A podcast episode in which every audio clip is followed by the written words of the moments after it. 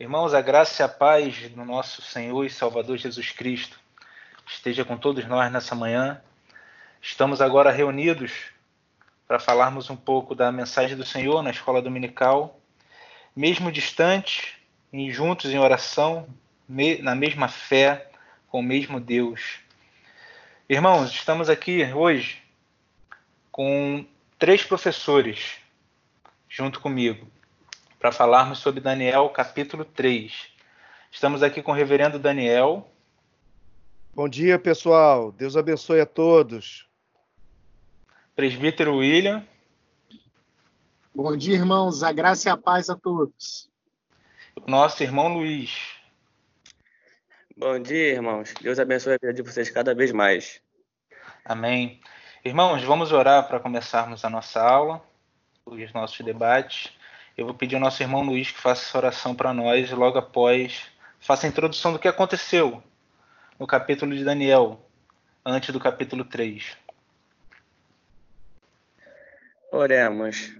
Senhor Deus Todo-Poderoso, maravilhoso, eterno, santo e justo. Senhor, vem aqui, Senhor, primeiramente agradecer, Senhor, pela noite de sono que passamos, Senhor Deus, pelo seu cuidado, pela sua proteção e pelo seu sustento, Senhor Deus. Que o Senhor venha abençoar a nossa aula, esse debate que será tido aqui, que será para a edificação do seu povo, Senhor Deus. Que seja conosco a cada momento das nossas vidas, Senhor, e com a sua igreja. Em nome de Jesus é o que eu te peço. Amém. Então, irmãos, é, vou fazer aqui uma rápida recapitulação dos eventos anteriores a Daniel capítulo 3, até porque a gente já teve essa aula antes, só que infelizmente teve que ter parado devido a essa doença que está no Brasil. Então, primeiramente, no capítulo 1, vai falando da história do jovem Daniel, que ele foi levado cativo pelo rei Nabucodonosor para a Babilônia. Ele e mais alguns de seus amigos também, Ananias, Misael e Azarias.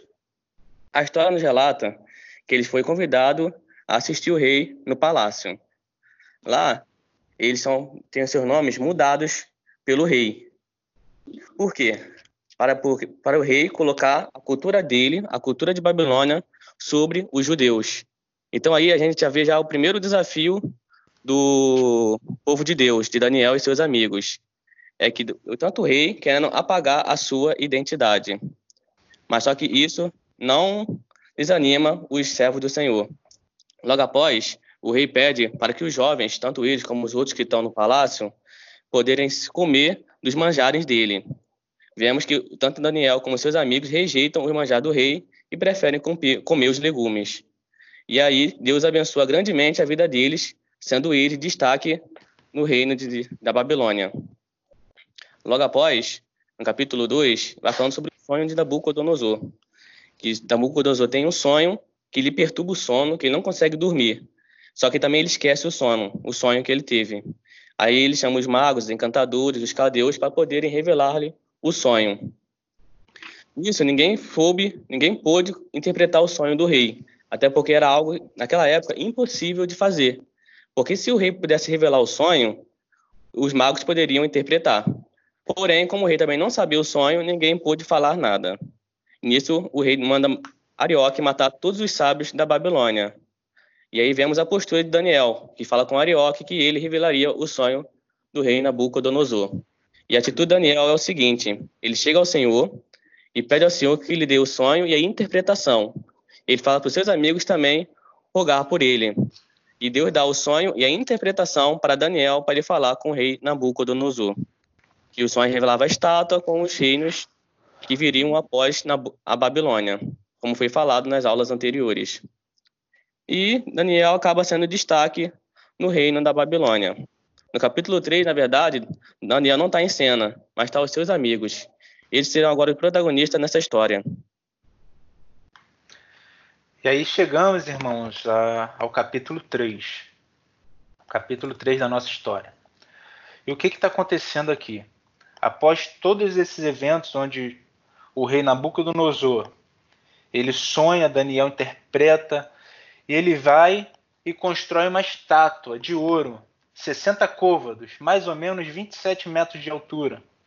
E ele convoca todos os principais do reino para participarem. Os príncipes, os governadores, os prefeitos, todos aqueles que tenham uma autoridade no reino foram convocados para a cidade E ali surge um decreto. Esse decreto é que todos, quando ouvirem o som dos instrumentos, deveriam se prostrar e adorar aquela estátua. E se não cumprisse o decreto, se não se prostrasse diante da estátua, a condenação era ser jogado numa fornalha de fogo ardente. E após suar os instrumentos, o texto bíblico de Daniel, do capítulo 3, do 1 ao 12, vai dizer que todos se ajoelharam. Mas imediatamente após esse fato ter ocorrido, os caldeus foram falar com Nabucodonosor sobre três judeus, os quais eles não foram, eles não se ajoelharam e não se prostraram diante da estátua do rei. E aí no versículo 13, inicia-se da seguinte maneira: Então Nabucodonosor, irado e furioso, mandou chamar Sadraque, Mesaque e Abednego e trouxeram a estes homens perante o rei. Falou Nabucodonosor e lhes disse: É verdade que vós não servis aos meus deuses, nem adorais a imagem de ouro que levantei? E aqui surge a primeira pergunta do texto, nesse sentido. E eu passo essa pergunta para os meus irmãos que estão comigo aqui. O que que nós, como que nós não nos prostramos diante das estátuas de ouro que aparecem na nossa vida, diante dos problemas, como que nós podemos ficar de pé e não adorar os deuses que estão nesse mundo? Eu passo a primeira pergunta para o nosso presbítero William. Então, irmão, é... falar em adoração hoje, falar em idolatria, é algo complicado, porque nós idolatramos a tudo. Nós damos prioridade a tudo na nossa vida. E realmente nós nos curvamos às muitas coisas quando deveríamos nos curvar diante de Deus. Observe o momento em que nós estamos passando. Algumas pessoas se prostraram. As notícias são ruins, nós sabemos que tem um caminho a ser percorrido ainda, mas o nosso Deus permanece o mesmo. E a convicção que esses três tinham no nosso Deus deve ser a nossa convicção para permanecermos de pé, para nos colocarmos diante das dificuldades. Eles estavam diante de uma dificuldade severa. Eles estavam sendo ameaçados de morte, mas ainda assim eles permaneceram fiéis ao Senhor. O que eu penso é que para você permanecer de pé diante das dificuldades, diante de um mundo que adora se curvar a tudo menos a Deus, é que você não esqueça quem é o Deus que você serve. Deixa eu, deixa eu falar um pouquinho também sobre, sobre essa pergunta, essa questão. O, a Bíblia nos diz que o nosso tesouro está onde? Onde estiver o nosso coração, ali estará o nosso tesouro, certo? Então, é só você fazer uma comparação com o reino de Deus, com as coisas de Deus, por exemplo, para ler a Bíblia, para adorar ao Senhor, para fazer as nossas devocionais, para ir às atividades da igreja, né, que são poucas, né? Nós nos reunimos quando? Terça-feira nos lares à noite, quinta-feira à noite. E agora, nesse período, estamos ensaiando aos sábados, mas não é todo mundo, tá? Passar esse período dos ensaios, não teremos quase mais encontros sábados, só alguns esporádicos. E no domingo de manhã e no domingo à noite, sabe? Poucas oportunidades diante do tempo livre que temos. E quando é, vamos é, nos reunir Aí você pode fazer uma, uma análise e, e viu o seguinte: tá chovendo? Não vou para a igreja. Tô assim? Não vou orar. Não vou ler a Bíblia. Então a gente apresenta um monte de desculpa, um monte de situações para não fazer e não participar das coisas do reino de Deus. Agora, quando você vai trabalhar, quando você vai namorar, quando você vai assistir jogo de futebol, quando você vai para o shopping, quando você vai para o cinema, os mesmos impedimentos que nós colocamos para deixar de participar do reino de Deus não interferem. Então, onde está o nosso coração? Onde estiver seu coração, meu irmão, pode chover canivete, você vai estar lá. Entende? Então você não, não dá as mesmas desculpas para trabalhar, para ir para o curso, para frequentar esses eventos. Então a questão da idolatria está muito, você pode medir, meu irmão e minha irmã, na avaliação da assistência a essas atividades. Sabe? O que você tem assistido mais na sua vida? As coisas do reino do Senhor ou o envolvimento com este mundo? Onde a Bíblia vai dizer: prêmios efêmeros, né? ou seja, é algo aparente, né? que não tem consistência. Quer acrescentar alguma coisa, Luiz? Sim, sim. É... Até fazer também uma pergunta para os irmãos. Será que a gente tem plena satisfação no Senhor? Até o que foi falado aqui com o William e com o presbítero William e o pastor, né? E eu falo também em Mateus 6, capítulo capítulo 6, versículo 33, ele vai falar que buscai primeiro o reino dos céus e a sua justiça. É, realmente, a gente tem que ver quais são as nossas prioridades, porque a gente dá prioridade a tudo, a trabalhar, a lazer, a fazer várias coisas. Mas quando a gente fala sobre as coisas do Senhor, a gente sempre arruma desculpa, como o pastor falou. Então, a gente temos que fazer uma reflexão e analisar isso. Será que a gente tem plena satisfação no Senhor? Será que a gente confia totalmente no Senhor? Porque se a gente não confia totalmente no Senhor, então tem alguma coisa dentro do nosso coração que impede isso, que seria a idolatria. Porque, infelizmente, estamos cercados por coisas que nos afastam do Senhor. Pode ser coisas, é, coisas assim que, como futebol, como trabalho, coisas que parece que não tem nada a ver, mas acaba nos impedindo de cultuar o Senhor e de adorar o Senhor. Então, a gente tem que ver nossas prioridades também sobre e, e os céus.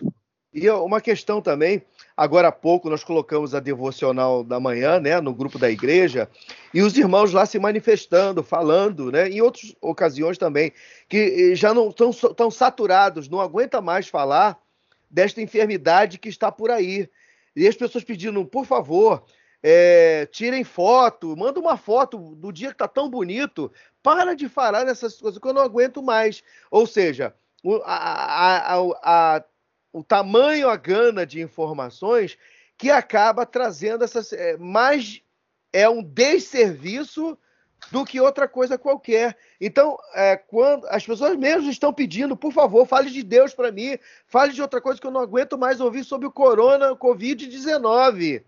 É, ou seja, quando a gente passa a se envolver muito com as coisas seculares, com as coisas desse mundo, vamos nos distanciando de Deus, o desespero e o pavor vão tomando conta da gente. Ao passo que nos aproximamos de Deus, falando das coisas de Deus, que coisas de Deus, né? Falando de coisas do céu, você citando versículo, você falando de passagem, fazer o que nós estamos fazendo aqui, um debate sobre o capítulo 3 do livro de Daniel, né? O tema fidelidade ao Senhor, que é o tema do ano para nossa igreja.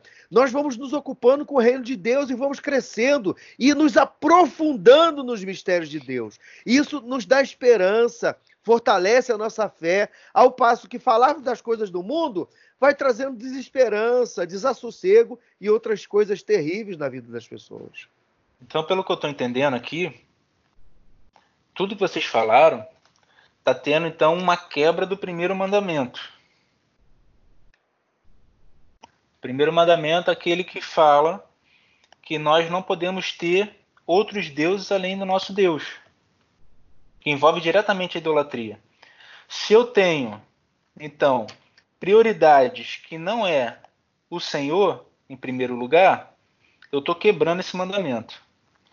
Se eu coloco empecilhos somente para as coisas de Deus, eu estou quebrando esse mandamento. Se eu não confio que o Senhor pode pode resolver os problemas, livrar dos problemas ou até mesmo ficar comigo nos problemas, eu estou quebrando o primeiro mandamento. Então, nesse momento que nós estamos aí, muitos até amedrontados por causa do vírus e outras coisas, até um dos motivos nós estamos gravando aqui, cada um na sua casa, não estamos juntos, tem um tempo que eu não convivo com, com as pessoas da igreja, deve ser assim a realidade também para a maioria. Diante desse cenário, irmãos, a Bíblia também diz que nós devemos honrar, respeitar, obedecer e orar pelos líderes. E quando fala líderes, está falando de todos, não somente eclesiásticos. E aí eu queria entrar agora também falando com vocês sobre o quinto mandamento, de honrar pai e mãe. E é sabido ao longo da, da Bíblia que esse pai e mãe que está descrito nos mandamentos não é somente o pai e a mãe físico, mas todos aqueles que têm autoridade sobre nós. Então toda autoridade se enquadra nesse quinto mandamento. E aí eu coloco para os irmãos, qual o mais importante nesse caso? Porque ou eles quebravam, Sadraque, Mesaque e Abidnego, ou eles quebravam o primeiro mandamento, ou eles quebravam o quinto mandamento. Não tinha como ter um conjunto de, de, de formas deles cumprirem os dois mandamentos juntos. Eu pergunto para os irmãos: qual mais importante se eu tiver que quebrar? Quebrar o primeiro ou quebrar o quinto mandamento? É, eu vejo assim, que você não, na verdade, não deveria quebrar nenhum, mas quando eles honraram o primeiro, eles também honraram o quinto, mesmo que eles tivessem ido contra a liderança.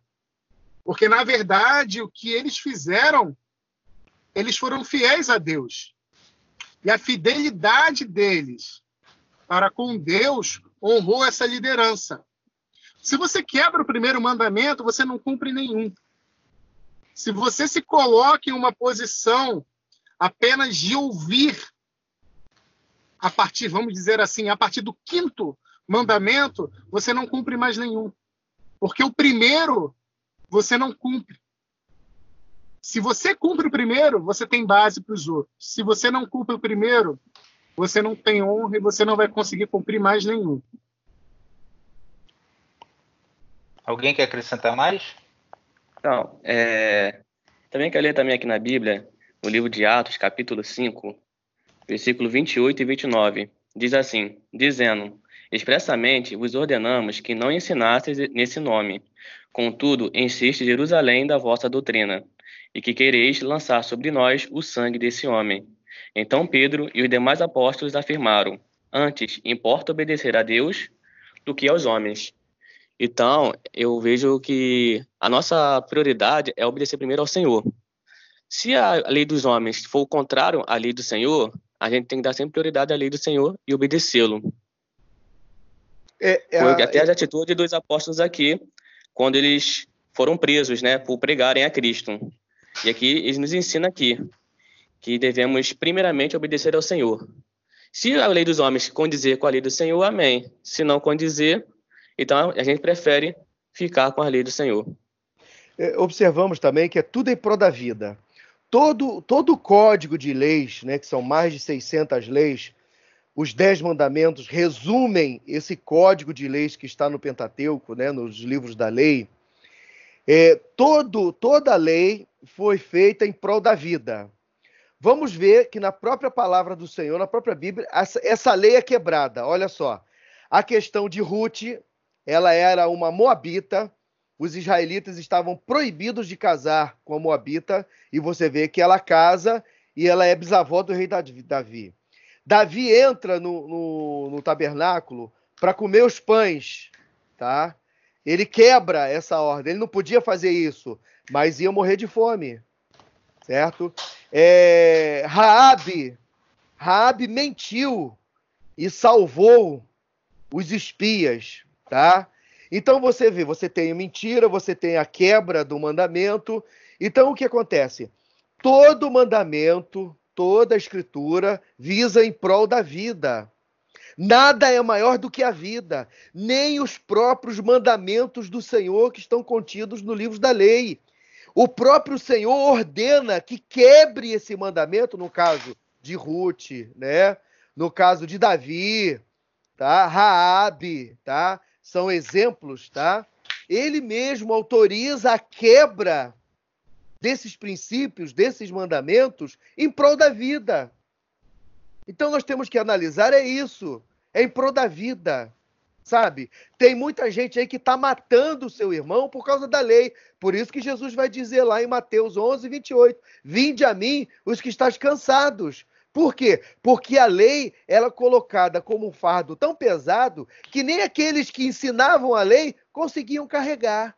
Entende? Então, quando este fardo tira a vida, né? É, entenda aí, vida é, é você conseguir viver, sobreviver tudo aquilo que é contrário à vida, né?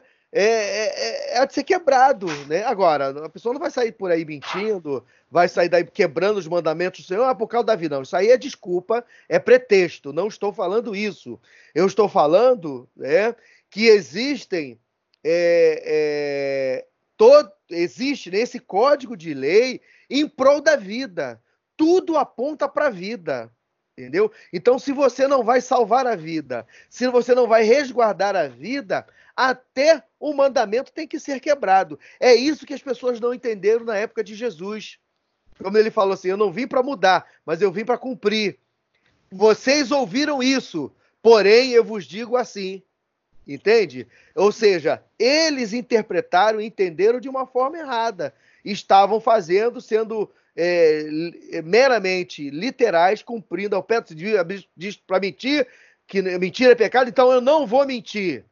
Não é assim, entende? É, passa ali o camarada ali com a revólver na mão, entendeu? Eu, assaltando. Aí tem gente dentro do carro, o carro tá escondido. Aconteceu com o meu genro, lá em Manaus. Aí ele falou: tem gente no carro? Ele falou assim: não, não tem ninguém lá. Tava eu, minha neta, minhas duas filhas, lá em Manaus. E um garoto de 16 anos com a arma apontado para ele na nossa frente. Só que o carro não dava para ver. Sabe, o carro estava todo desligado e, e, o motor era tão silencioso que não dava para perceber. Então ele chegou e mentiu: não, não tem ninguém lá dentro do carro. Você vê, meu genro seria condenado por causa disso que ele mentiu? Não, ele estava salvando a vida da esposa dele, da filha dele, do sogro dele, da cunhada dele que estavam dentro do carro. Entende? Então essa mentira tem que ir a julgamento? Não. Inteiramente ela vai ser absolvido. Por quê? Porque foi uma mentira para salvar as pessoas que estavam lá dentro do carro. É nesse sentido, em prol da vida. É nesse sentido também, irmãos, eu, eu, nós vamos compartilhar o Catecismo Maior de Westminster, da pergunta 124 a 133, vai abordar somente o quinto mandamento, de honrar pai e mãe vai ficar disponível para vocês. Mas aqui voltando ao nosso assunto, irmão. Quinto mandamento, ele tem uma promessa. Se você honrar pai e mãe, se você honrar aqueles que são líderes na sua vida, os seus dias se prolongarão sobre a terra.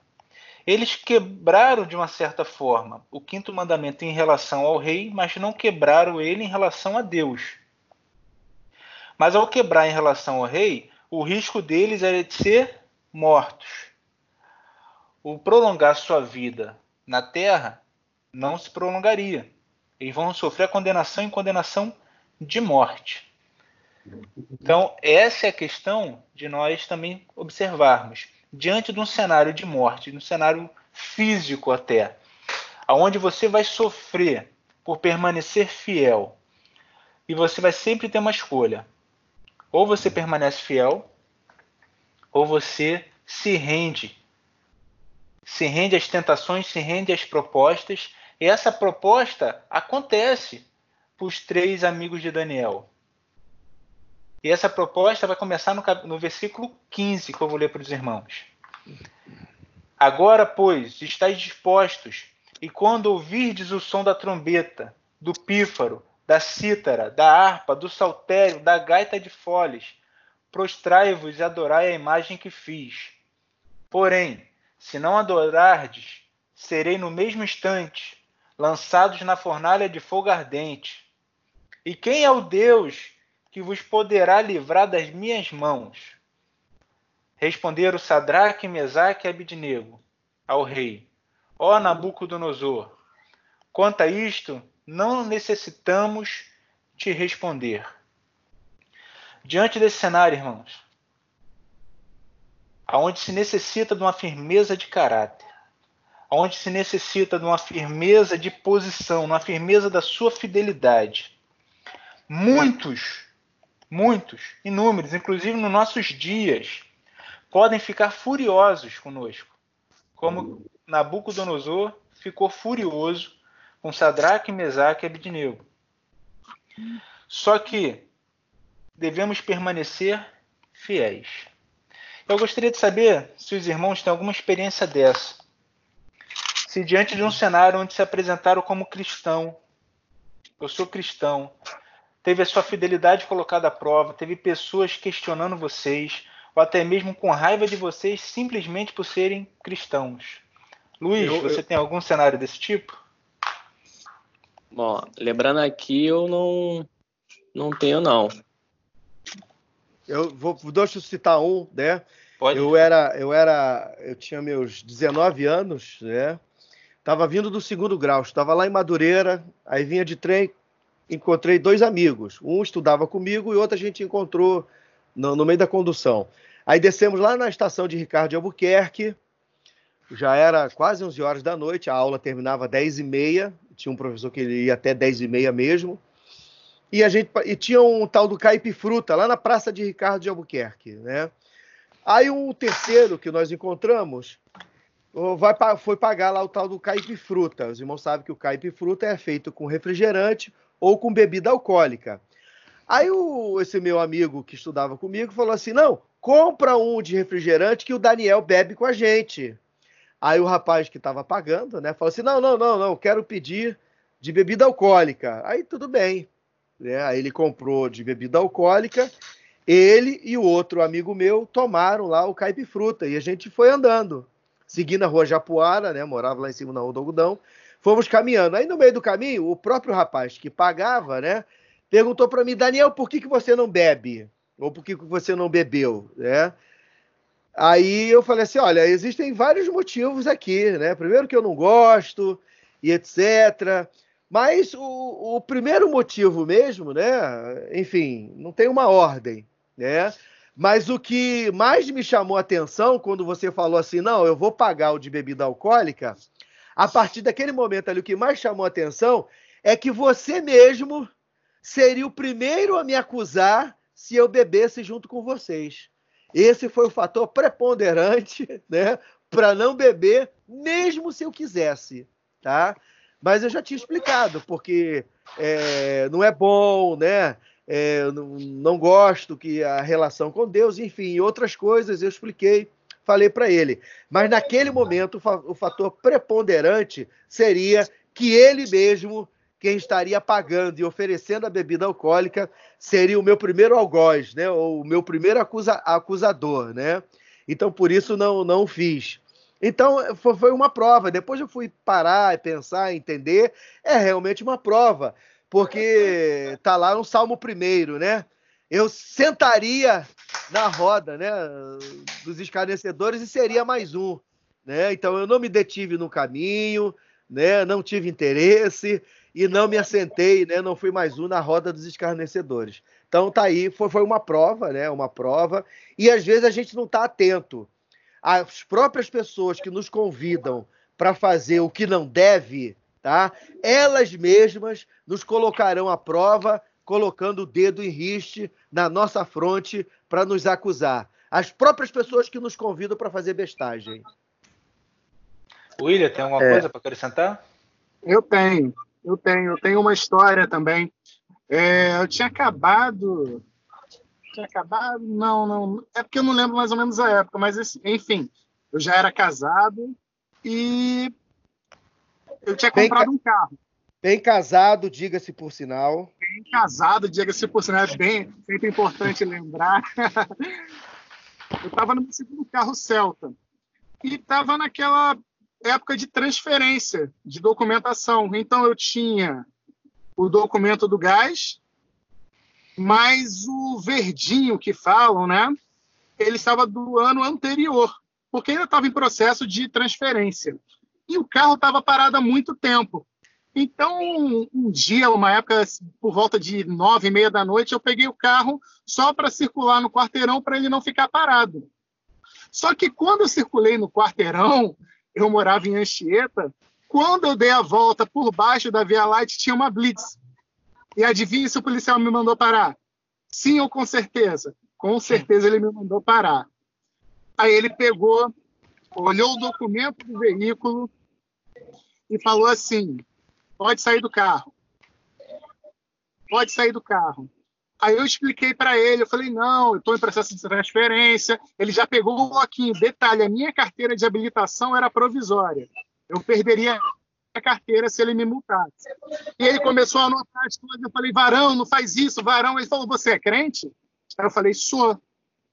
Aí, fala o Salmo 91 para mim. Irmão, não lembrava nem do meu nome.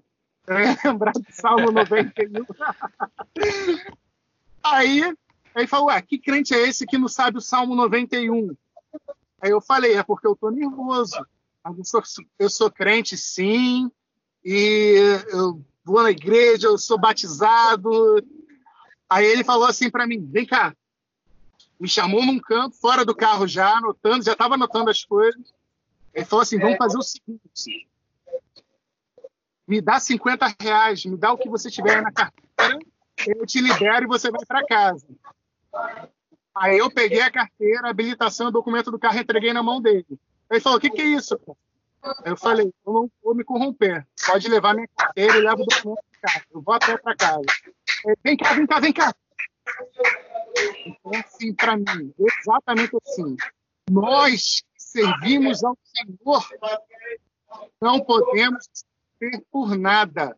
Toma aqui o seu documento, a sua carteira, vai embora para casa mas ajeita esse documento, porque quem é crente tem que andar corretamente. Aí eu fui para casa e é interessante quando eu passei uma outra blitz com ele, eu acho que ele lembrou e parou. Mas aí eu já estava com documento, graças a Deus. É, Rodrigo. O cara é, é muito suspeito, né? O cara, com a cara que o William tem, Saindo com o céu tem Anchieta de noite. Vai separado. Não tem pra onde correr. Pode falar, Luiz. É, que eu falei que não lembrava, mas eu dei um tempo para poder lembrar, né? Porque na faculdade a gente tem muitas provas que mostram de fidelidade ao Senhor. E uma história que eu vou contar é porque quem conhece a Veiga de Almeida sabe que tem uns bares que ficam no lado dele. Que em dia antes de feriado, sexta-feira, sempre fica cheio, toca funk, tem tudo de ruim que acontece nesse local. Então, os colegas me chamaram para ficar com eles até da hora da aula, que a hora da aula era oito e meia. Eu até fui, só que quando chega na hora, tu sente aquele mal-estar, porque você tá num ambiente, pô, tá tocando funk com a música só com palavrão. Só não pô, o pessoal bebendo. Pé, Oi? Não pode ficar batendo pé no ritmo, não, hein? Não. Não, mas você não se sente bem, entendeu? Você não tá num ambiente totalmente que não é seu ali, não é tão acostumado ali. Então, eu preferi sair. Eu falei, não, vou ficar lá dentro da faculdade, não prefiro ficar aqui, não gosto daqui não. Alguns até ficaram um pouco chateados, né? Não gostaram, né? Queria que. É, tipo, se desfazer, né? Que algumas pessoas até pensam dessa maneira. Não é nem se desfazendo das pessoas, mas é porque não era um local apropriado para mim naquele momento. Isso foi e... uma, uma das histórias que eu lembro. Mas realmente Esse... na faculdade a gente acaba passando por muitas dificuldades. Não só na faculdade, mas no trabalho também. Esse é meu garoto. é um orgulho. Tesouro. Aí aqui a gente chega, irmãos, num cenário interessante. Os três judeus que foram delatados, Sadraque, Mesaque e Abidnego, eles mostraram uma firmeza de caráter e de convicção de que Deus é Deus. Não importa o que esteja acontecendo. Eles tinham a certeza de quem eles estavam seguindo. Se você reparar o final do versículo 15, Nabucodonosor faz uma pergunta e nessa pergunta traz muitos detalhes de como ele se sentia. Ele fala assim: Quem é o Deus que vos poderá livrar das minhas mãos? Nesse cenário, ele está se colocando que ele está acima até mesmo dos deuses babilônicos. Ele está acaba... falando assim: eu sou Nabucodonosor, zomba, nenhum zomba. deus está acima de mim. Ele zomba, né? Zombra do próprio Deus. Sim. Né? Ele se coloca acima dos deuses que ele seguia. E aí, Sadraque, Mesaque e Abednego terminam falando assim: conta isto, nós não necessitamos te responder. E aqui entra o processo de fidelidade. Quando vier a aprovação, não é questão de fugir da aprovação, é questão de enfrentar ela com fidelidade. E esse processo de fidelidade, ele vai envolver dor, ele vai envolver perigo, ele vai envolver até mesmo o sacrifício da própria vida, para se permanecer fiel a Deus. Eu gostaria de ler com os irmãos o que, que eles respondem no versículo 17 e no versículo 18, que diz assim: Se o nosso Deus, a quem servimos, quer livrar-nos, ele nos livrará da fornalha de fogo ardente e das tuas mãos, ó Rei. Se não, fica sabendo, ó Rei, que não serviremos a teus deuses, nem adoraremos a imagem de ouro que levantaste. E aí vem, irmãos, o que, que tem nos motivado? Qual é a motivação que nos leva? A nossa motivação é a bênção de Deus, ou a nossa motivação é o Senhor da bênção? Eu queria que nós nos colocássemos agora no lugar deles. Em termos coragem diante dos cenários que aparecem diante de nós, diante das adversidades que a vida vai nos trazer. A adversidade deles foi uma fornalha de fogo ardente diante do rei mais perverso que eles sabiam que existia. O dominador, aquele que tirou eles de onde eles moravam. E aí eles colocam o seguinte, irmão, eu quero trazer isso para você. Se você tem uma doença, e Deus não te cura, você vai continuar glorificando a Deus?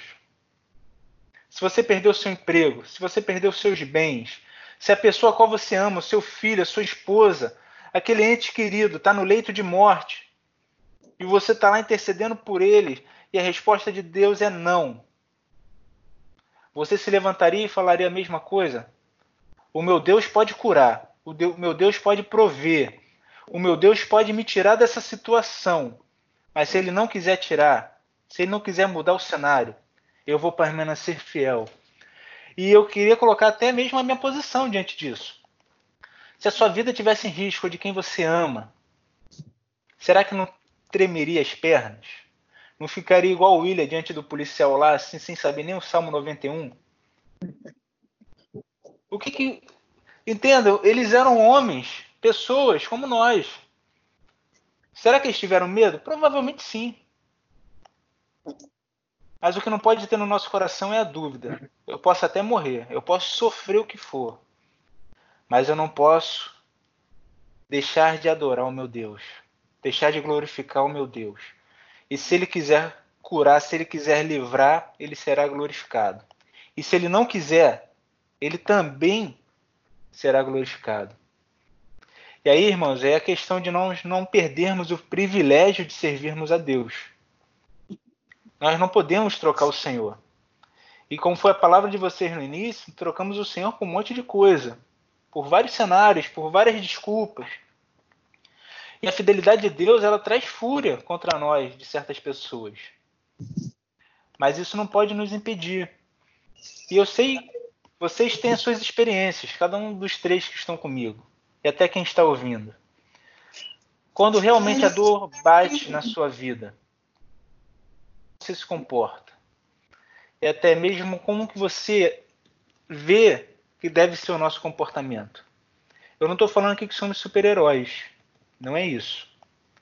Eu estou falando que somos pessoas de carne e osso. Vamos sentir a dor, vamos chorar, vamos estar diante de Deus, às vezes sem entender o motivo daquilo, sem saber os propósitos de Deus realmente na nossa vida, por que, que as coisas estão acontecendo. Mas diante desse cenário, muitos se frustram, muitos vão até mesmo se esquecer de Deus ou desistir de servir a Deus, por causa da dor que estão sentindo, por causa do cenário que estão vivendo. Eu gostaria de pedir para vocês, meus irmãos, agora, que vocês deem alguns motivos de permanecer fiéis ao Senhor, mesmo diante do cenário de crise, de dor, de sofrimento, cenário de morte até. Quem gostaria de falar sobre esse tema? Eu gostaria de falar. É... Primeiro motivo é que ele te deu uma identidade. Deus te deu uma identidade. Se vocês observarem o nome desses rapazes não era Sadraque, Mesaque nem Abidnego. O nome deles era Ananias, Misael e Azarias. Quando eles foram para lá, mudaram os nomes deles para, para nomes que adorassem a deuses pagãos. E mudança de nome geralmente indica o começo de uma nova história. Só que a história deles já vinha antes. Eles sabiam quem eles eram diante do Senhor. Então, a identidade que Deus deu para eles. Se vocês observarem no capítulo 2, no versículo 17, quando Daniel vai para casa e conta para eles toda aquela situação de que o rei queria matar a todos, eles oram ao Senhor pedindo misericórdia. Se você agora voltar neste capítulo, vocês vão ver que a convicção que eles tinham estava, diret, estava diretamente ligada à identidade de quem eles eram diante de Deus. Eles tiveram seus nomes mudados. Eles estavam em um local que não era terra de nascença deles. Eles estavam diante de uma cultura completamente diferente. Mas eles não perderam a identidade diante de Deus. E é fundamental que você mantenha a sua identidade. É, é fundamental que você tenha convicção no Deus ao qual você serve. O pastor falou no outro tópico sobre a questão das histórias de Raabe, que estava diante da morte, ela escondeu os espias. Eu também gostaria de lembrar das parteiras hebreias, que tinham uma ordem clara do rei de matar os meninos que nascessem mas elas não cumpriram e o Senhor as abençoou. Ananias, Misael e Azarias também estavam diante da morte, mas sabiam que o Deus que eles serviam era poderoso para os livrar da morte. Quando o rei se referiu quem é o Deus que vos poderá livrar das minhas mãos, observem nas suas Bíblias, está em letra minúscula, porque não se referia ao Deus ao qual nós servimos. O Deus ao qual nós servimos é sim poderoso para nos livrar da morte, mas se ele também não nos quiser livrar, devemos permanecer fiéis, porque sabemos quem ele é e ele sabe quem nós somos. É, nessa questão, né? Ou nós confiamos em Deus, ou nós não confiamos em Deus. Tiago vai dizer: aqueles que se aproximam de Deus, creia que ele existe, tá? E a palavra lá em Apocalipse que nós vamos ver, né?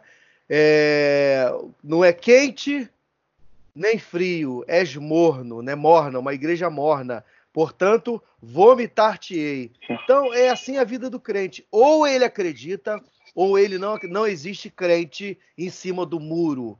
Quem está em cima do muro já está do lado de lá. Então, portanto, se tem alguém aqui que duvida do poder de Deus, tá? E ainda não confia em Deus, saia de cima do muro, meu irmão, e caia para o lado de cá, tá? Nessa é a relação com Deus. Ou você acredita ou você não acredita. É, é muito comum a gente esquecermos do que Deus fez por nós ou de quem Deus é em momentos de dificuldade. Luiz? Pode ser. Oi? O seu áudio caiu. Fala de novo aí. É, é muito comum a gente esquecermos de Deus e do que Deus fez por nós quando nós estamos com dificuldades, enfrentando situações até mesmo essa que estamos vivendo do Covid-19. Então, é, isso não aconteceu com os Ananias, Misael e Azarias. Eles lembraram tudo que o Senhor tinha feito por eles eles, quando eram novos, pequenos, devem ter escutado a história de que como Deus livrou Israel lá do Egito, como Deus conduziu, como Deus cuidou, né? E como Deus é também, porque a gente esquece até que Deus é todo poderoso e acaba a gente se rendendo à situação, à dificuldade, à doença. Então, é, o pastor falou, é a questão da confiança em Deus. E o Rodrigo também tinha falado, ou a gente confia no Senhor da bênção ou na bênção do Senhor. Se a gente seguir somente a bênção do Senhor, então, infelizmente, a gente vai se decepcionar com o caminho. Porque Deus, às vezes, tem coisas diferentes do que a gente imagina. Que Deus não é nosso servo, nós somos servos de Deus. Então, Deus age da maneira como Ele quer. E a gente deve aceitar Deus. no momento, era a vontade de Deus que eles passassem por o, pela fornalha. Então, a gente tem que confiar no Senhor, porque Ele tem outros planos para nós, às vezes até que a gente não imagina, que não pensa. E a gente tem que permanecer fiel e sempre lembrar o que o Senhor faz por nós. Que eu acredito que se lembrar, o Senhor fez muitas coisas boas pra, por nós, mas às vezes em dificuldades a gente sempre esquece do que Deus tem feito por nós. É, eu queria completar aqui rapidinho com uma passagem que está em 1 Pedro 3, versículo 15. Diz assim: Antes, santifiquem a Cristo como Senhor no coração.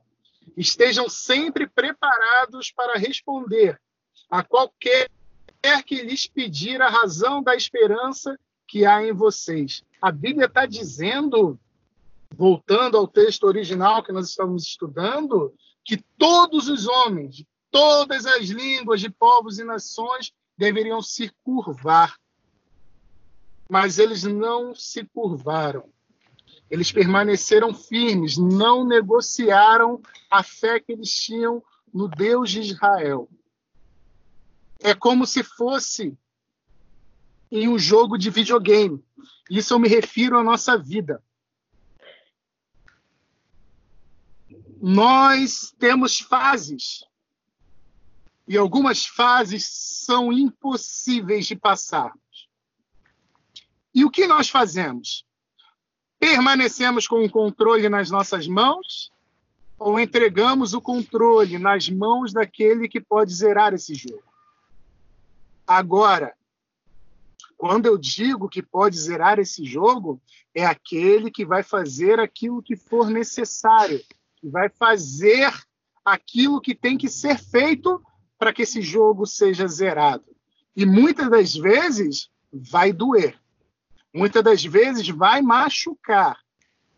Mas a palavra nos diz que a vontade do nosso Deus é boa, perfeita e agradável. Ora, se a vontade dele é boa, perfeita e agradável, que prevaleça sempre a vontade dele. Se eu estiver na dúvida entre a minha e a vontade do Senhor, que prevaleça sempre a vontade do Senhor. Porque ele é fiel e ele cumpre o que está na sua palavra. Ele não nos abandona, Hebreus vai nos dizer isso. Não somos abandonados pelo Senhor em nenhum momento. Nesse cenário que se encontra o nosso texto, Nabucodonosor se encheu de fúria, ficou transtornado. E aí ele manda acender a fornalha sete vezes mais quente do que se costumava e mandou que fossem jogados os três dentro da fornalha. A fidelidade dos três, dos três homens de Deus, estavam levando para a morte, estavam levando para a fornalha.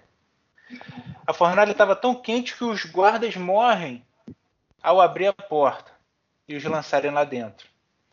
Só que, como eles disseram, o Senhor pode livrar da fornalha e o Senhor pode livrar na fornalha.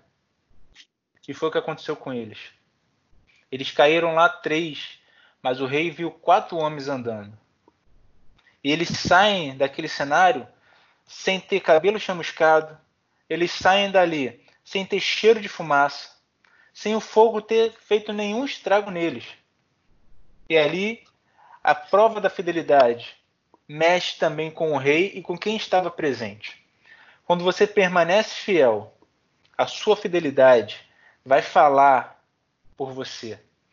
Às vezes nós queremos falar com palavras, mas muitas vezes nós falamos melhor com as nossas ações. Para os servos de Deus, as fornalhas da vida vão vir. Isso é inevitável. Mas devemos nos lembrar que nada acontece sem a permissão de Deus, porque é Ele que controla a história. Então, se tudo está acontecendo, está dentro dos seus planos, está dentro do que Ele está montando de cenário para a vida humana. E ele pode nos livrar. E ele nos livrará do maior castigo de todos, que é da própria ira de Deus. E quando esse dia chegar, o sangue de Jesus falará. O sangue de Jesus que está na sua vida, que está na minha vida, falará. E a ira de Deus passará por nós. No versículo 24, irmãos, o rei Nabucodonosor se espanta, se levanta depressa E aí ele vê aquele cenário. Todos andando dentro do, do fogo. E ele manda que eles saiam de dentro do fogo. E a nossa fidelidade, ela, quando é testada, quando ela é aprovada, ela vai gerar mudanças. Ela gera mudanças em nós e ela gera mudanças em quem está ao nosso redor. Quando você é testado, as mudanças acontecem. E eu, sinceramente, eu não entendo muita coisa. Eu fiz cinco anos de teologia, tenho muitos anos de igreja, mais de 20 com certeza. 20 eu tenho só de namorar a Poliana. Mas eu não entendo algumas coisas que acontecem na minha vida, na vida dos meus irmãos, que eu tenho noção.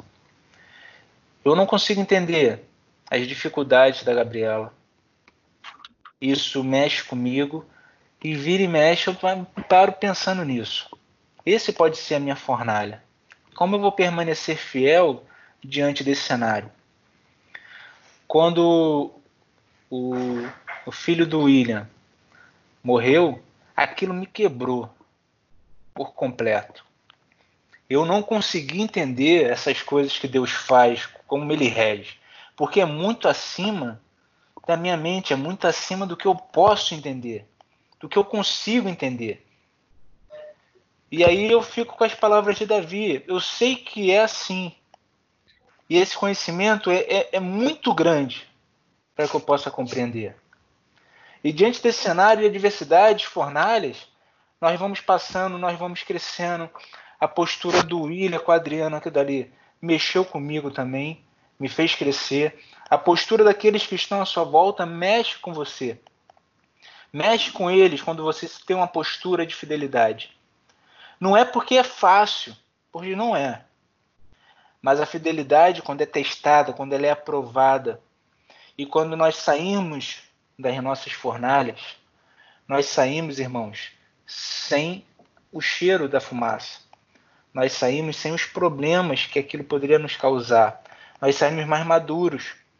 E aqueles que estão à nossa volta, até mesmo aqueles que nos lançam lá, eles podem ter a vida transformada. Então, Para as nossas isso... vidas, devemos buscar sempre a glorificação do nome de Deus. E o glorificar o nome de Deus está acima de tudo que pode estar acontecendo. E diante disso tudo que nós estamos falando, eu gostaria que os irmãos também falassem, dessem um, essa palavra de ânimo, essa palavra e contasse talvez alguma experiência. De, de certa forma, irmão Rodrigo, é, de certa forma, a todos que nos ouvem também, o meio, né, o que vivemos influencia a gente, até os nossos ânimos, né? Se eu vejo alguém desanimado aí para a igreja, a minha tendência é desanimar também, né? Assim, quando a gente convida as pessoas para ir para a igreja, certo? Se eu não estou com ânimo de ir para a igreja, vocês acham que eu vou convencer alguém? Sabe? Vocês acham que alguém vai caminhar? Meus filhos, certo? Se eu não estiver animado, não estiver com ânimo, muito difícil. Não estou dizendo que é impossível, mas muito difícil. Os meus filhos vão puxar de vez em quando, né? mas certamente eles vão caminhar. Ah, papai está desanimado, mamãe está desanimada, vou relaxar também, tá? Então, de certa forma, ou em certas circunstâncias, as pessoas, as circunstâncias à nossa volta acabam nos influenciando também, tá? Não estou dizendo que isso é sempre uma constante, mas a gente tem essa tendência, tá? Então vale a pena você lutar, né? persistir, insistir, porque o Senhor persevera por nós e não desistiu de nós. E nós vamos desistir? Não, certamente não. Alguém quer acrescentar mais alguma coisa? É, quero falar também. É, quando a gente lê a Bíblia, a gente vê muitos atos do Senhor na vida de vários servos dele: Abraão, Isaac, Daniel, entre outros. E isso tem que nos servir também como inspiração e como exemplo também. Realmente, como o pastor falou, o meio, o meio realmente ele interfere em nós também. Se a gente vive no meio de pessoas desanimadas, a tendência é a gente também se desanimar também. E eu acho uma grande lição que a gente aprende nesse capítulo é a postura, porque todos em sua volta dobraram a estátua do rei Nabucodonosor, mas eles preferiram não dobrar. E isso, nem que eles morressem por isso, mas eles não iriam dobrar a estátua do rei Nabucodonosor. Então, a gente tem que pegar exemplos como esses para trazer para nossas vidas. E também temos uma postura também diante das coisas que acontecem à nossa volta. A gente não deve esquecer, porque a gente às vezes parece que a gente lê na Bíblia que o Deus daquela época é diferente do Deus de hoje, mas não é. O Deus, o Deus que era lá é o mesmo Deus de hoje também. Deus nos cuida da gente, Deus nos guia, Deus nos fortalece a cada dia. E assim a gente deve confiar no Senhor mais e mais. Eu gostaria de trazer para os irmãos uma palavra que de esperança. Como essa palavra de Daniel? Se você olhar no último versículo do último capítulo de João, que é João 21, versículo 25, diz assim: Há, porém, ainda muitas outras coisas que Jesus fez. Se todas elas fossem relatadas uma por uma, creio eu que nem no mundo inteiro caberiam os livros que seriam escritos. Meu irmão, o nosso Deus, o Deus de dos nossos irmãos, o Deus dos antepassados é o nosso Deus, o Deus que livrou com mão forte seu povo das mãos de Faraó, é o nosso Deus. E o Deus que livrou da fornalha Ananias, Misael e Azarias é o Deus que nos livra das fornalhas da nossa vida. Eu vou dizer para vocês que não é fácil muitas vezes, e que não há questionamentos que nós nos fazemos. Mas ainda assim o Senhor permanece fiel. Ainda assim, se Ele quiser, Ele nos livra da fornalha. E como o nosso irmão, ordenando Rodrigo, falou, às vezes a experiência que você está passando está abençoando a muitas vidas. Ou seja, não é só de você que se trata. Na verdade, não é de você que se trata.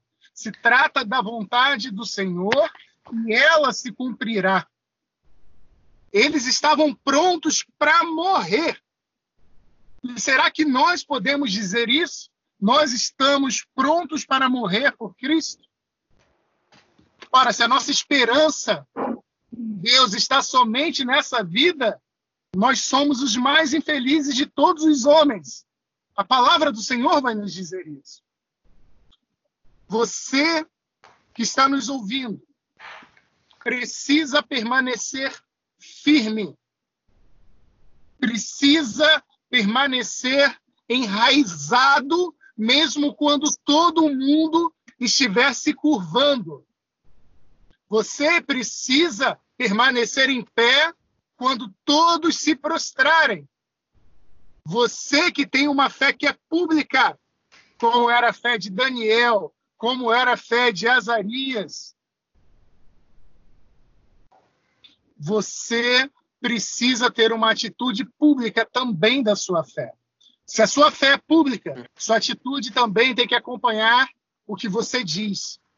Os seus lábios falam e a sua vida também tem que dizer. Porque senão é melhor que a tua fé fique no anonimato. Porque você vai ser confrontado. Você vai estar diante da morte todos os dias. Mas nem na fornalha, aquecida sete vezes mais, para a morte, você vai ser tocado, se não for da vontade do Senhor. Porque aquela fornalha para aqueles jovens que creram, se tornou passeio. E o Senhor estava com eles, está conosco também em todos os dias, e estará em cada fornalha que aparecer, se nós confiarmos plenamente nele e na sua vontade. Estamos prontos para morrer pelo Senhor. Podemos dizer que estamos em correntes, que somos embaixadores presos em correntes com Cristo. Será que podemos, irmãos? Fica a reflexão para os irmãos. A nossa vida pertence ao Senhor.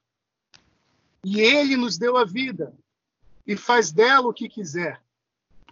Em todos os momentos que você estiver caminhando, lembre-se que a sua vida pertence a Deus. E a vontade dele é soberana sobre a sua vida. Continuem firmes. O momento vai passar em que nós estamos vivendo, mas o nosso Deus permanece o mesmo e permanecerá para todo sempre.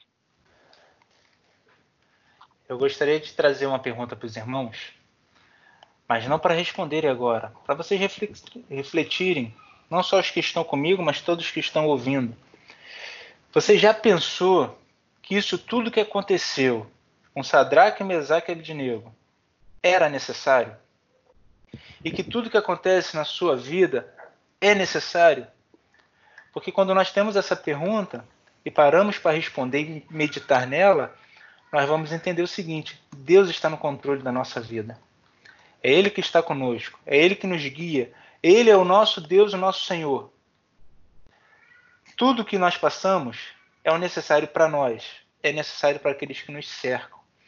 Podemos passar pela fornalha, irmãos, e podemos passar por elas juntos, unidos, como irmãos. Agradeço a todos vocês que estiveram conosco até agora. Para a próxima semana, Vamos estudar o tema A Postura do Cristão em Meio às Lutas. E disponibilizaremos alguns materiais que nós preparamos para essa aula e umas perguntas para os irmãos fazerem, até como avaliação do que estamos fazendo aqui. É de extrema importância para nós e para melhorarmos esse, essa forma de conteúdo que os irmãos contribuam lá, colocando as suas respostas, enviando para nós. Eu agradeço aqui ao nosso irmão Luiz. Luiz, muito obrigado, que Deus te abençoe. Deixa para os nossos irmãos aí uma mensagem final. Assim, irmãos, é, infelizmente a gente está vivendo um momento de crise, né? Sobre essa doença que a gente tem que ficar até de quarentena. Mas a gente nunca esqueça, confie no Senhor sempre a qualquer momento. Não deixe de cultuar o Senhor na sua casa, porque às vezes as pessoas não vão à igreja e esquecem de cultuar, orar ao Senhor. Mas também a gente também tem também o costume também em casa também de cultuar o Senhor com a família, louvar, não deixar de ler a palavra, orar ao Senhor. E não esquecer que o Senhor é soberano e o Senhor está no controle de todas as coisas. Nada foge do controle do Senhor. Essa é a mensagem que eu deixo para os irmãos. William, meu irmão, sei que você está igual um zumbi aí que tem dormido pouco nesses dias aí, com criança pequena em casa. Deus te abençoe. Muito obrigado por estar aqui conosco. Deixa sua mensagem final aí com nossos irmãos. Amém, irmãos.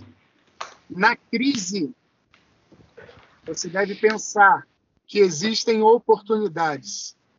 Talvez você não tenha percebido, mas você tenha ficado muito tempo fora de casa. E aqueles que você ama têm pagado um alto preço por isso. Aproveite esse tempo leia a Bíblia, faça o culto doméstico, fale do Senhor, diga que você ama, diga que você se importa. E se você estiver cansado do que está acontecendo, se você estiver cansado até da sua própria vida, lembre-se das promessas do Senhor. Isaías 40, 31. Mas os que confiam no Senhor renovarão as suas forças, subirão com asas como águias, correrão e não se cansarão, andarão sem desfalecer.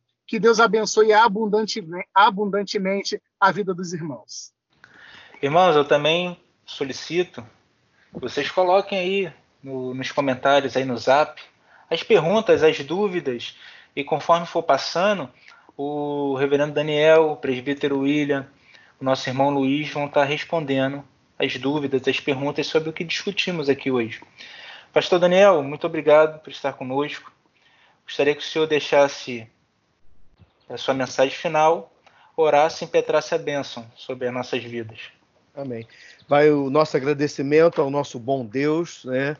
Que jamais nos deixou desamparados, ao nosso irmão Rodrigo, que não foi a primeira tentativa, buscamos outros programas aqui, irmãos, para vocês terem conhecimento. A gente veio discutindo desde a semana passada qual seria melhor para ter um fórum de debate. Então, o, esse áudio né, que vocês vão receber, estão recebendo, que sirva, irmãos, para abençoar a vida dos irmãos e ocuparem, os irmãos se ocuparem também com as coisas do Senhor, com o reino de Deus, tá? É, e algo útil e proveitoso, tá? Para abençoar a sua vida e todos eh, os seus familiares. Vamos orar neste momento. Fica o nosso agradecimento aí a todos os irmãos, em especial nosso irmão Rodrigo. Deus abençoe sua vida, seu ministério e sua família, bem como Amém. também a vida de todos os irmãos. Nosso Deus, nosso Pai, bendito e soberano Deus, oramos nesse momento com gratidão no coração por esses momentos que o Senhor nos brindou, que o Senhor nos presenteou, Senhor, de estarmos ouvindo o capítulo 3, Senhor Deus, do livro de Daniel, Pai. Ó oh, Senhor, que a mensagem fortaleça as nossas vidas e os nossos corações nesse momento que precisamos, Senhor Deus, que a nossa fé e a nossa esperança cresça a cada dia no Senhor. Te damos graças e te rendemos louvores, Senhor, tributando a Ti toda a honra e toda a glória por todas as vidas, todos os irmãos, Pai. O conselho da igreja, cada departamento, Senhor, todos os teus servos. Abençoe, Pai, tremendamente a nossa oração e a nossa gratidão por tudo, em nome de Jesus. Recebam a bênção. Que a graça de nosso Senhor e Salvador Jesus Cristo, o amor de Deus, o nosso Pai, as doces e maravilhosas consolações do Espírito Santo estejam com todos os irmãos, desde agora e para todos sempre. Todos digam amém. Amém. amém. Irmãos, nos vemos na próxima semana, se o Senhor nos permitir. Fiquem com Deus.